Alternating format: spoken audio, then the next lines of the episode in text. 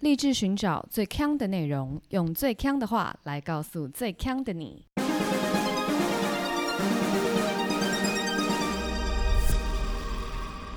姐妹，强强强！嗨，大家好，我是 Megan。我是 Amber Aloha，很惊险，我们节目就差点因为居格熊熊被开天 窗，居格什么意思？居居格 格，居居格格是什么啊、不知道， 我的人生很居居格格，很悲剧的感觉，听起来居格好像除了居家隔离之外没有别的解释哎、居开头很难。居开头很难是不是？拘泥格式，你这个人做事就太居格了，做事就应该要不小不拘小节， 你不能居格，你这再造这个成语，但是没有人听得懂，谢谢。你怎么会听不懂呢？你不是一直号称各种缩写都可以通用自如吗 No，我不是号称，你是我是真正的。的，对，那天我就很生气的在 LINE 里面说：“吼、我受够了现在的年轻人。刚竟然有年轻人跟我讲会通，我就想说什么叫会通？我不爽。”我在群里发飙，就是私下群。那我朋友就说：“会通，这台语吼，这也通哦，哎通，这买通哦。”那我想说，也太太古老了吧。我那时候看到就想说，哎、真的耶，但是完全不会朝那个方向想，会通，给对各位三秒。三秒就要马上有答案，你才能成为缩写大师。哦，真的没办法。结果全群组只有 Amber 一秒答对，会通。他不需要任何的前后文，大概可以感觉得出来，因因为为你你说是厂商嘛，对我没有给前后文哦，我只说厂商刚跟我说会通，我生气。对我就想，哦，那应该就是这个样子吧。但是我觉得另外的朋友讲的也很有道理，因为厂商跟我讲说啊内通 哦，感觉也合理。但是我为什么要发脾气？就是因为他缩写。讲到这里，大家应该知道会通什么意思了吧？好了，你自己好好想一想，会通什么意思？你们在找缩写大师寻求解答。对啦，听友们可能不知道，不知道你居格是不是？对，不知道我居格的部分。但我会居格的原因，就是因为我居格前跟朋友们出去玩，是结果后来很不幸、很不巧的，就是刚好有一位就中标了，对。然后我们就待在家。啊那但你是什么？我是、你是密接我是密接，but 我塞羊啊， Oh my god！你 塞音，我塞音塞 Oh 音 my 对 God 我是一个小塞音。太可怕了。但是我要分享不是这个筛音的部 分 OK 也不是密接， OK，会不会听友听到现在就已经已经关掉。已经想说算了吧，我 我的人生在工作上要听到缩写，在 podcast 上面也要。好，我们现在接下来开始正常讲话，因为我们这次出去玩，我跟我另外一个朋友会轮流开车，车子的导航就是你如果要输路段或是关键字搜寻地标的时候，对，它的那个打字方式是你只要打注音的第一个字是就就可以了。就智慧输入法不都这样吗？我是从很久以前就是用 iPhone 的人，，对。所以我都是会全部打完。哦连，iPhone 一定要全部打完吗？没有没，有，现在也可以 OK，OK 对不对？但我就是到现在还是会全部打完。你不说，例如说“我爱你”，你不会打“吾爱呢”，你不会这样。对，，我会打乌哦，然后连三声都打，哦，很完整的，完整的打。例如说忠孝东路，我为了节省大家时间，我就要把它念出来，我才会哦我知只在道讲第一个字。知翁中，从知翁中 变知翁中，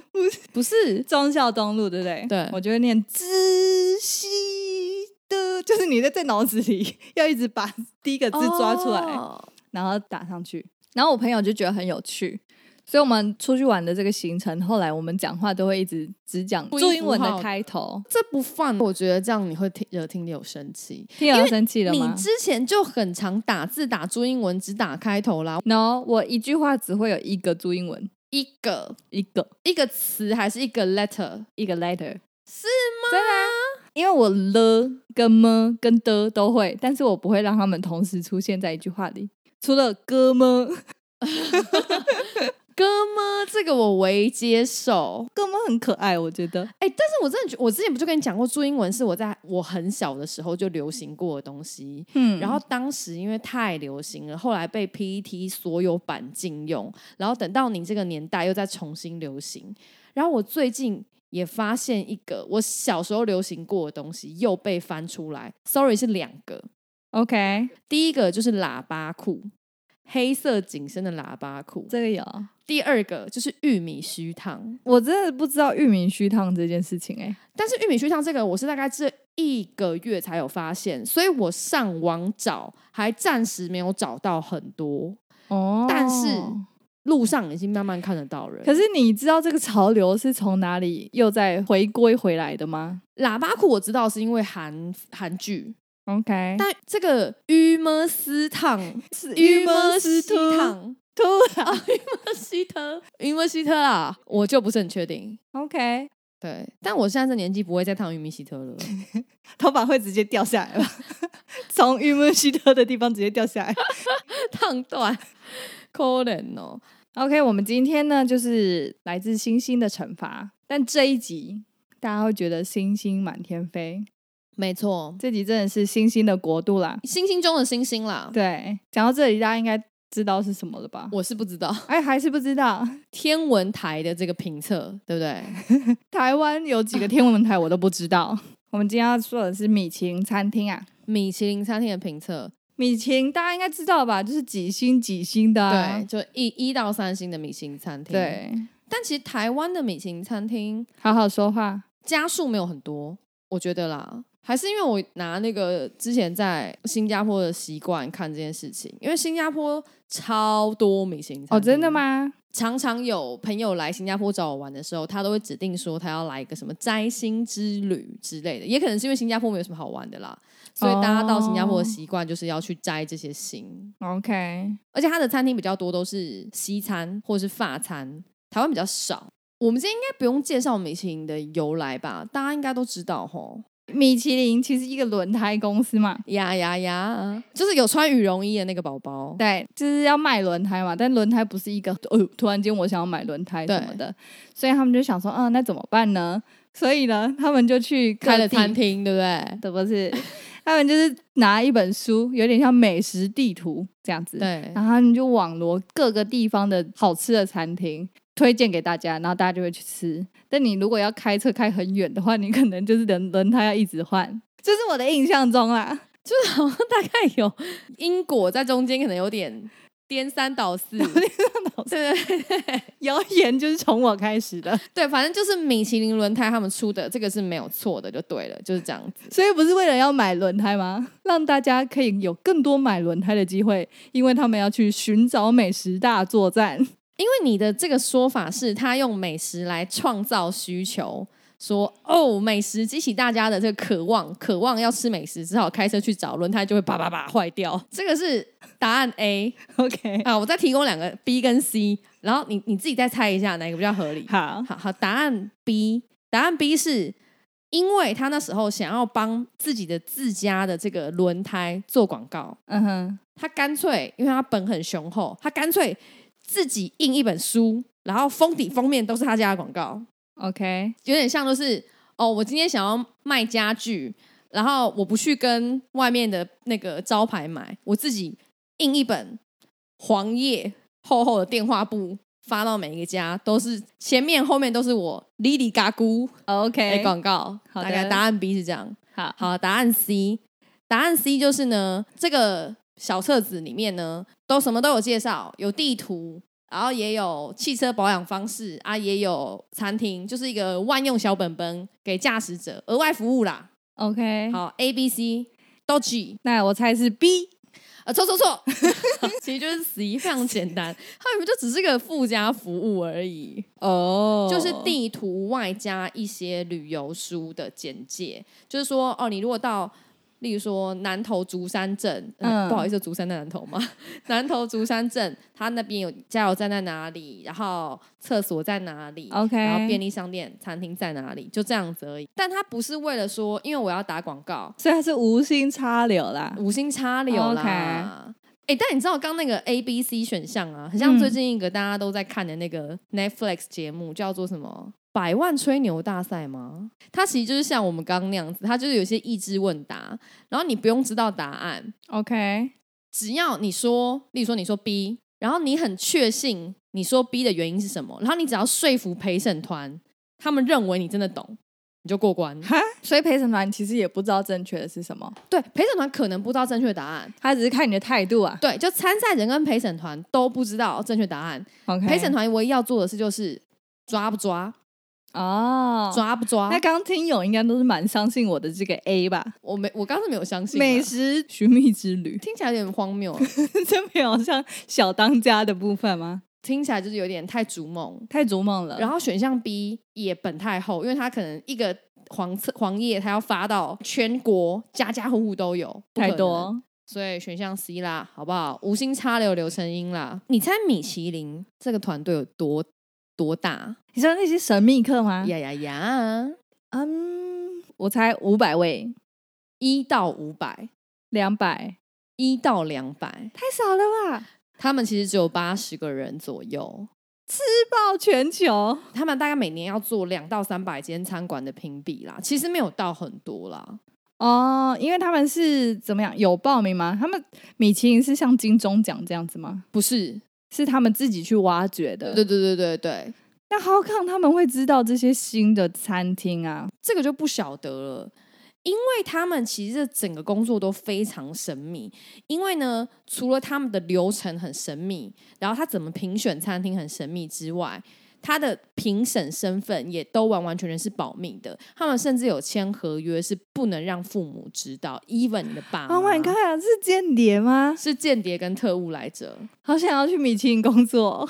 那蛮累的哎，因为你看他们就是要飞全球吃，他们虽然是两百到三百间餐厅，但他们其实要写无无数份报告哎，可是，那他有揭露说他们是呃来自世界各地的人吗？哦，这个当然的啦，因为他们要吃很多种菜嘛。嗯对，啊，他们其实曾经也有因为他们的口味就是太过偏某一种菜色，例如说他可能都不了解，例如说不了解日餐，不了解中餐，受到抨击过，嗯所以他们现在应该是全球蛮全球化的团队。哇，神盾局来这啦，感觉很梦幻呢、这个工对作我也觉得很梦幻。但是我现在就来讲啦，你刚刚说他们到底怎么选餐厅的，这个不知道对不对？我以前哎、我之前有看过一部日剧，是那个木村拓哉演的，嗯，型男主厨三星梦。然后里面就是在讲，他们就是开餐厅，然后要等米其林来评鉴，但他们其实都不知道米其林什么时候会来，对，所以就是他一个那个很紧张的过程。台湾就有一间非常知名的餐厅，他就直接先发制人，他就说：“我拒绝米其林的评鉴。 OK，” 他就发函到这个米其林总部说：“我拒绝你来评价我的餐厅。”然后米其林就想说：“莫名其妙。”你在说什么呢？然后他就觉得说不受尊重，不予回应。然后这个餐厅继续提告米其林，告诉我以什么理由说你不回复我？我告诉你， 他告他说他要禁止一定行为，他要主张捍卫餐厅的什么呃侵害防止权，然后要求米其林不得派任何人到他们餐厅用餐跟发表评鉴。但到目前为止，米其林根本就没有去过他们餐厅，也没有发表任何事情。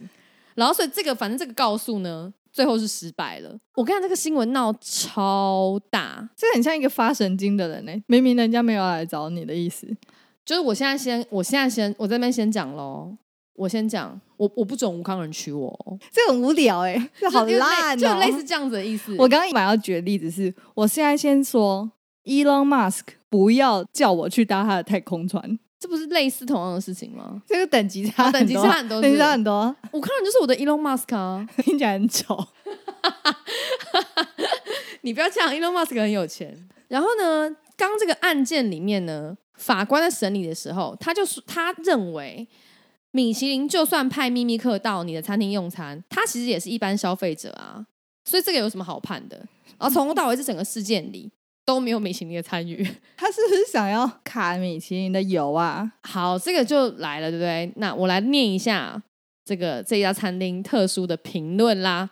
那大家不要搞混哦，这家店的平均 Google 评论是三颗星，不是米其林 三颗星哦，是 Google 评论三颗星。米其林根本没有来找米其他、哦，没有没有没有没有米其林 involve 哦。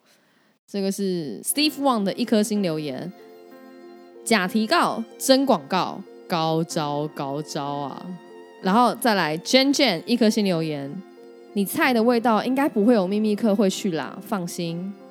这家店其实真的非常非常的贵，因为我有看到另外一则，这是 HC 样的一颗星留言，一个人要八千，算是诈骗的一种，哇塞，厉害吧？好狂哦！怎么不会倒啊？我不确定它会不会倒，因为我们刚刚讲它的 Google 评论是只有三颗星，对，然后它评论也只有三十四则，所以会不会倒，我们拭目以待。那我下一则真正米其林的好评，换回就是原本米其林的印象。这个人是 Debbie She，他给五颗星。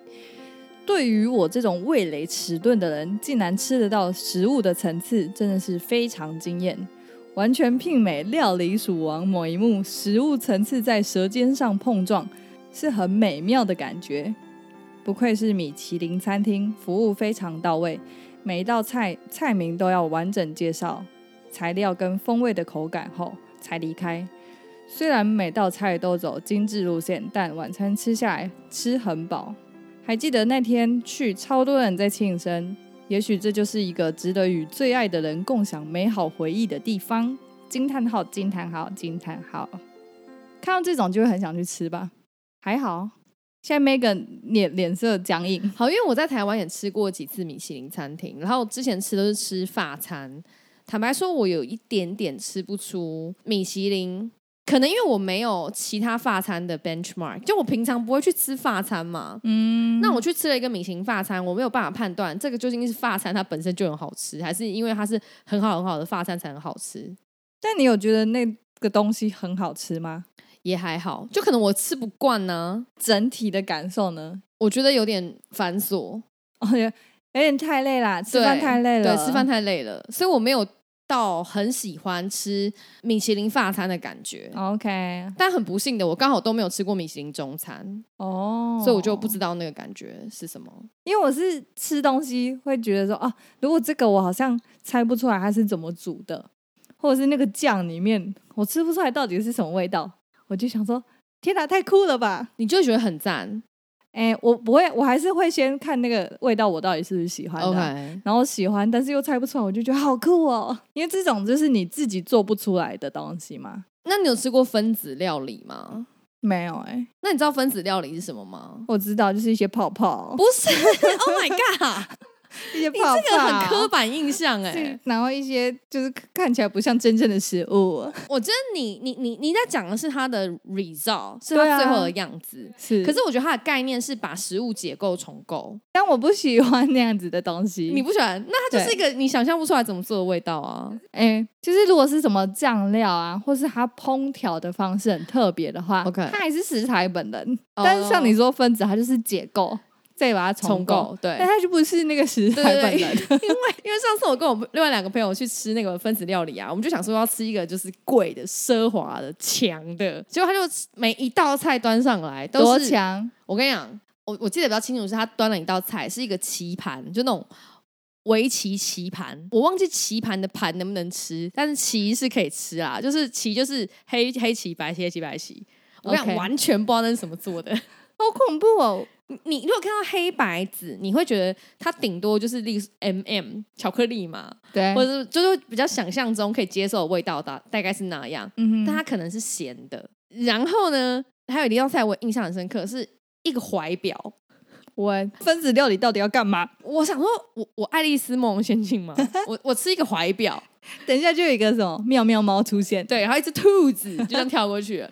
然后结果我就想说，我觉得这一切都非常的如梦似幻。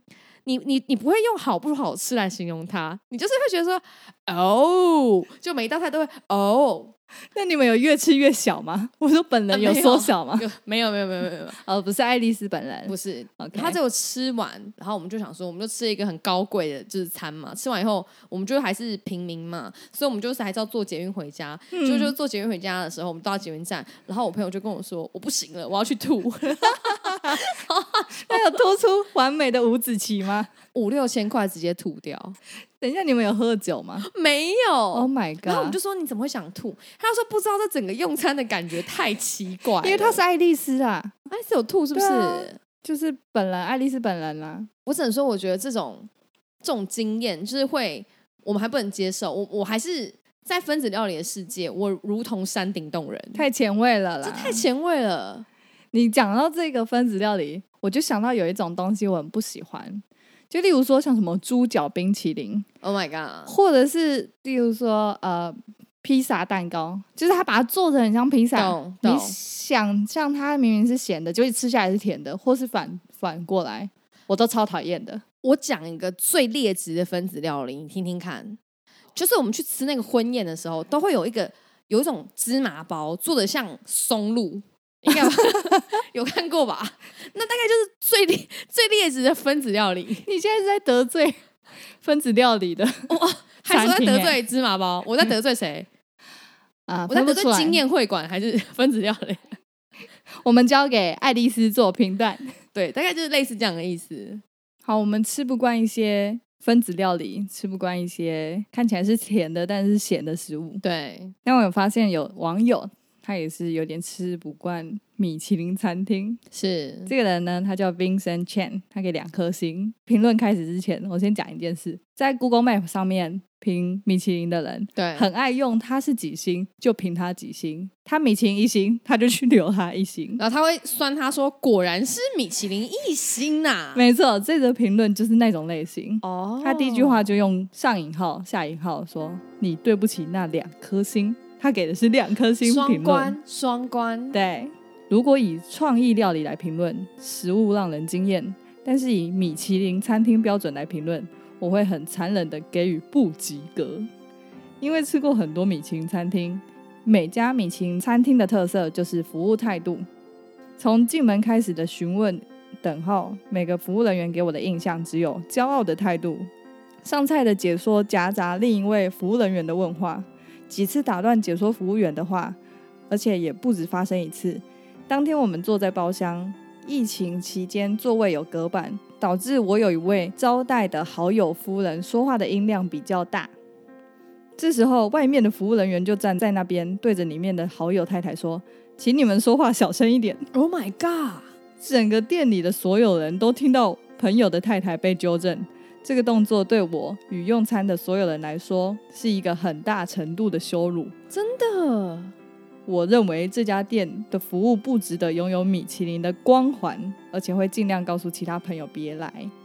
哎、这个是真的会令客人很尴尬哎、就是你在那个场所，你不会期待会被这样对待， 对，而且是因为他位置安排的关系，导致那个人真的坐的比较远，还是他的讲话大声不是我们想象的那种 比我更大声。怒吼的那种，太好吃了吧这种。但是应该也是蛮傻眼的，因为你应该可以走到他旁边说，哎，可能会影响其他人什么什么，就是好声好气的讲，对，他不竟是然讲到全间店都知道。因为他是隔着隔空嘛，因为他听起来在包厢外嘛，对他是隔空跟他说：“哎、里面的太太啊，请你小声一点呐、这口音又是哪来的？又是谁？ 这就算在一般的餐厅，应该都会觉得很不开心吧？对，而且听起来来留言的这位网友，他应该是招待这对夫妇，所以他觉得更丢脸。，对，米其林餐厅有时候就是树大招风嘛，那其实也不止说他们可能会招来比较低的评价，他们其实嗯也会招来比较高的租金跟房价。所以其实啊，在香港啊，就有号称这个米其林叫做“死亡之吻”，这真的，这有点像你竞标得标之后，反而是亏的人。对，香港的店租其实大家都知道很贵嘛，嗯所以以只要香港有公布今年新的米其林出来，啪啪啪啪，一二三四五间店以后，这些店的房东就会去跟这些店家说啊，生意好了哈，要不要来涨价？ 我发现你选讨厌的人的时 候，都是同一位呢。这位角色到底是谁呢？我这好险，就只有他讨人 厌。真的，哎，这真的很很不乐见这个状态。对，啊，所以其实因为香港有些得米其林的店，其实它并不是法餐，也不是西餐，它收费其实没有那么昂贵，它就是一些点心铺啊港。点啊，对，那你给人家涨，他又没卖你多少钱，好可怜、哦那他一天能做几个烧麦？ 对啊，就是这样子。那这样合理啦。为什么香港餐厅的服务生脸都那么臭？港式服务。都知道啦、就是因为米其林餐厅的这些对啊房东太太们，而且其实也不是只有租金，然后还有评价这些问题。其实米其林它随之而来的是很大的压力。其实常常听到有米其林主厨就是自尽，因为因为 Oh my 压力 God 过大。真的假的？对啊，大家最知名的就是有一家餐厅，它已经连续十八年拿下米其林三星。哇，那我我我就问呐、如果有一年他没拿到，那那个主厨是会怎么想？我觉得就算拿一星，应该都觉得受不了了。对啊，所以刚刚讲的那间餐厅呢，他就在二零一七年的时候主动要求我不要再拿星了，我全部退给你们，不要再来我的餐厅了， OK，因为他不想要，因为要拿那个星，他没有办法真的料理他想料理的东西。这个才是有合理跟米其林说，呃，不要不要不要来了。刚刚对那位台台北的朋友台北的朋友还没拿过啦，都没有人知道你是谁，对啦，所以你也是啦。如果 Elon Musk 还没有发邀请函，请你去做他的太空啦。哦我先忍住。你先不用发声明啦。 OK OK，对我现在忍下来了，忍下来，忍下来。不然我就会变成梗图里面的那个 Amber。对对对对对对，好，我们回到米其林的讨论哈。这个人叫做 Chang Fei Fei，他给一颗星，不推荐这间餐厅，因为怀孕。当晚点了一组无酒精调酒，搭配晚上的套餐。用餐用到一半，却意外喝到其中一杯有酒精的鸡尾酒，莫名觉得有点醉。跟服务人员再三确认后，他们才发现上错酒了，把别人有酒精的饮料跟我无酒精的饮料上反了，真是有够瞎的。因为怀孕，饮用鸡尾酒的酒精浓度很高，也让我头晕、心跳很快。之后的餐点都没有心情再继续下去。以米其林餐厅的水平，这样的过失让人很难接受，花大钱买冤枉，不会再来用餐了。这真的非常危险、欸，这个超级惊人的、欸，这真的很可怕。这就像每次去吃那个鼎王或者什么那种养生锅、哼，无老锅，它不是都会有药膳吗？对，他都会在介绍完后说，确定在座的各位都可以吃这个吗？如果有怀孕的朋友，我们不推荐大家吃哦。真的，对，或是连什么喝个芦荟，去饮料店点芦荟，他就说你有怀孕吗？你有怀孕吗哈？芦荟怀孕不能喝吗？不能啊。芦荟这我从来没听说过、真的欸假的？但是那个啦，手摇杯店的人不会说你有怀孕吗？ 然后不会啦，不会这样。刚刚那是我演的。可是孕妇不要喝芦荟哦，谢谢大家。 ？OK OK，要是这位孕妇是秘密客的话，整间餐厅直接拘掉吧。他们有有办法这样子吗？就是他已经得心了，结果又有秘密客去，然后吃一吃大雷，直接把那个心摘掉。可能要变成要发声明，因为他那个书一年只出一次啊。哦，我不确定啦。哎、但是你让我想到一件事，他们会不会假扮孕妇？因为如果他们要当秘密客的话，应该是必须要扮演很多不同的角色，例如说你年纪很大啊，或是你有带小朋友啊。哦所以不会被看出来是美食评论家。秘密客怎么可以被看出来美食评论家嘞？我以为就会像《料理鼠王》里面那位阴沉的角色一样，你说是那位西蒙吗？就是那个很像吸血鬼那位？他一看就是个评论家、啊。对啊，可是如果是这样子的话，你就没有办法当秘密客啦，你就只知道哦哦，哦胡天蓝老师来了，就这样子啊，哦对所以不对他们要佯装成一般民众。对，啊，两件事吧，还是说他们会一直故意把叉子弄掉， 然后说哎哎，然后一直到那个服务生受不了。 只要有玩叉子的，一律被怀疑是秘密客，我看那个十八年的餐厅应该知道秘密客是谁。他们应该有揭露一些可能性。对啊，你讲到这个，我就可以分享网友当秘密客的一些心得，但是他不是当米其林的秘密客，你知道各行各业都有秘密客。 OK，我以前在那个饲料公司打工过嘛，嗯哼，我们最喜欢接的就是秘密课，因为很好玩。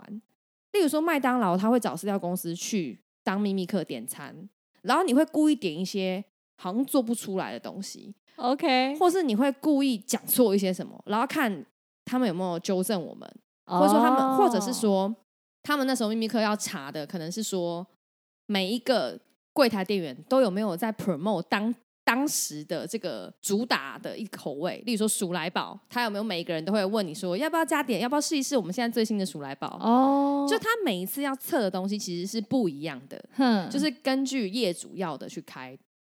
所以其实秘密课不是只有米其林才有，各行各业都有。哦，然后我就看到有一个网友呢，他就是专门在做这件事情。那他最常去的呢，其实就是 Seven 的这个秘密课。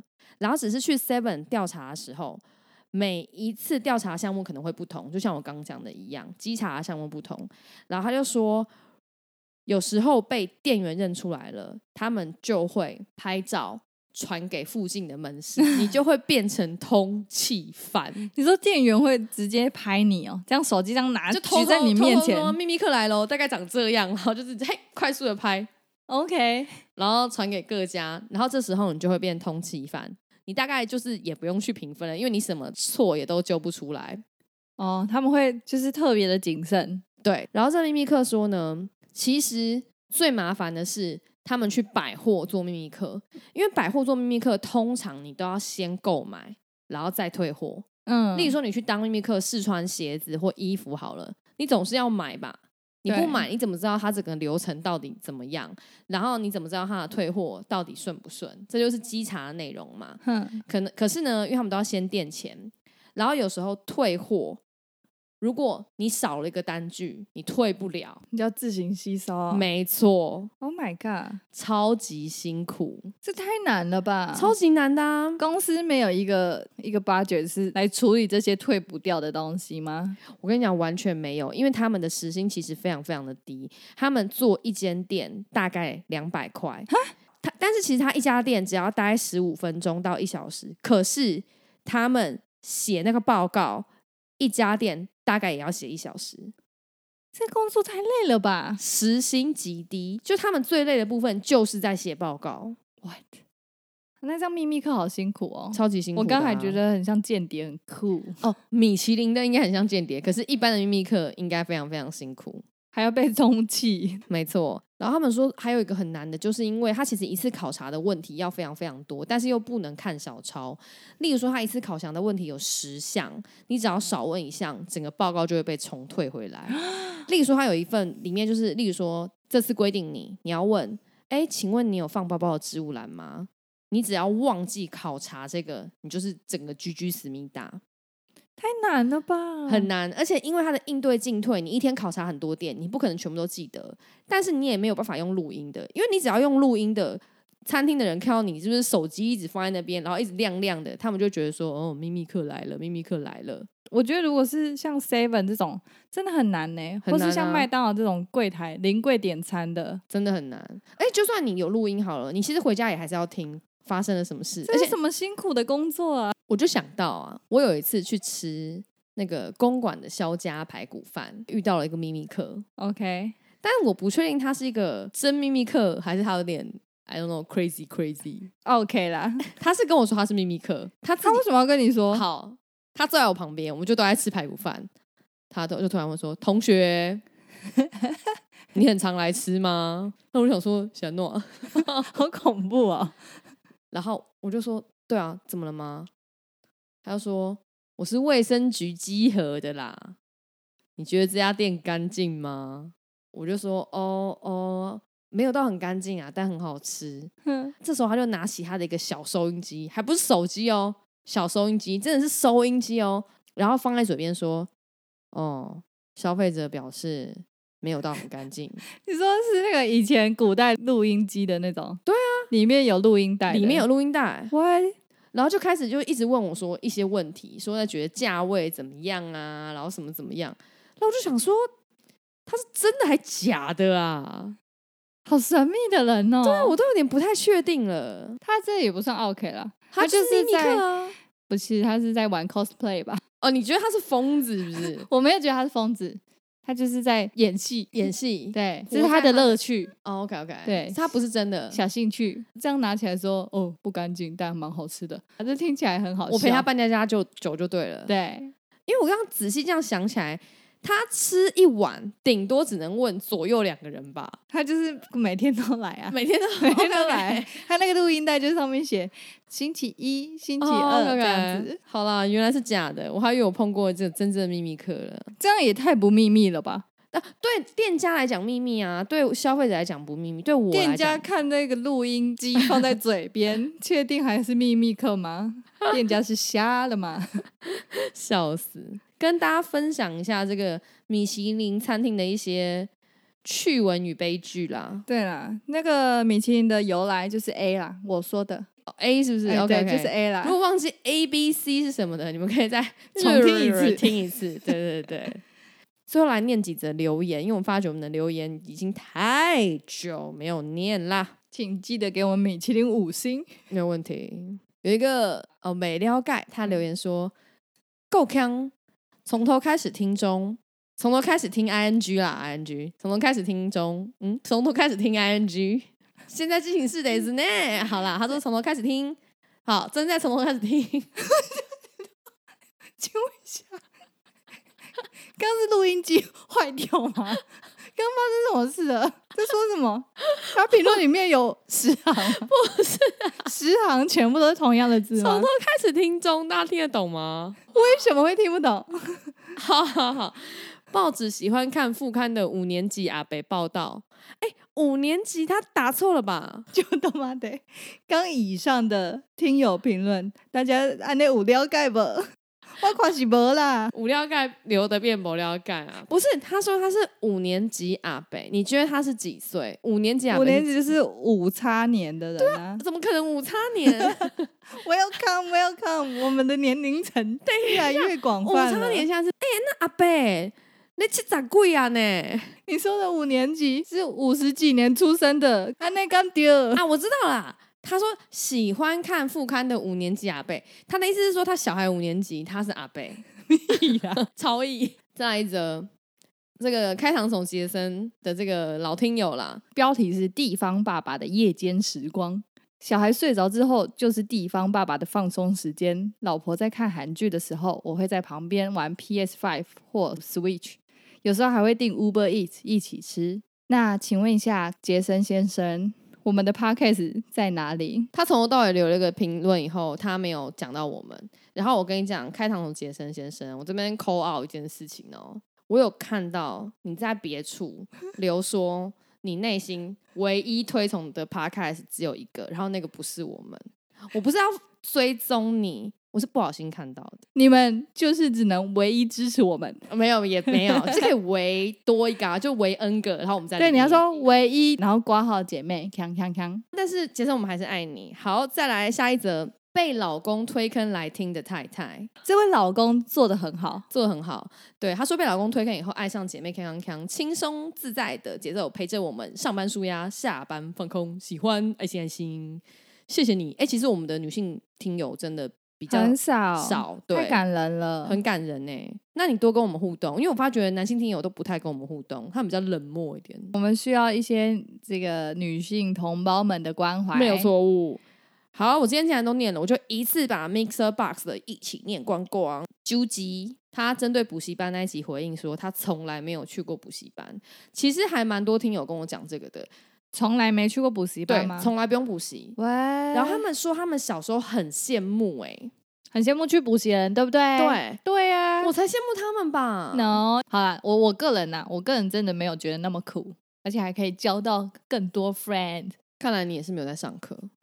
然后有一位叫 Sandy Lee，他说也是针对补习班，他说电话招生的工作他也做过，他觉得以前的人比较容易啊，他觉得二十年前的招生比现在容易轻松很多，因为以前的学生真的比较单纯。那 Sandy，你有拿到你的工资吗？